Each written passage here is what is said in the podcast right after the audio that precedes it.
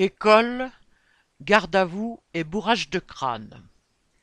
Il ne se passe pas une semaine sans que la presse régionale rapporte, sans un soupçon de regard critique, une cérémonie militaire organisée à l'attention de collégiens ou lycéens.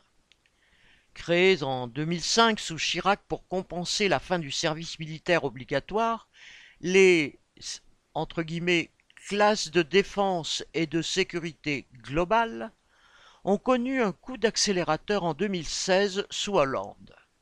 Leur but est de créer un lien entre l'armée et la jeunesse, en fait, d'endoctriner la jeunesse et de la préparer à obéir aux officiers. Elle se place dans la même logique que le service national universel qui, heureusement, ne l'est pas encore, malgré la volonté du gouvernement. On compte actuellement environ 500 classes de défense regroupant 12 500 élèves qui ne sont pas tous volontaires.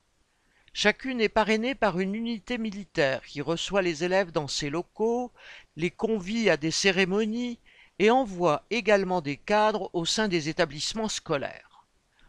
On voit aussi des organisateurs qui appuient leur discours patriotique ici en faisant venir un char d'assaut devant les grilles d'un lycée, là en faisant atterrir un hélicoptère de combat dans la cour d'un collège. Bien évidemment, ni l'armée ni l'administration scolaire n'évoquent devant les adolescents les morts et les blessés qui seront demain victimes de ces engins présentés sous les meilleurs atours. Ces classes, avec leur encadrement, produisent ensuite des fascicules aux titres évocateurs tels unis dans la force et dans l'honneur, ou Merci mon capitaine. Ce bourrage de crâne n'épargne pas le primaire. Une brochure intitulée Ma première cérémonie militaire, réalisée par la femme d'un général ancien chef d'état-major et financée par l'industrie d'armement, vise les jeunes enfants et circule dans certaines écoles.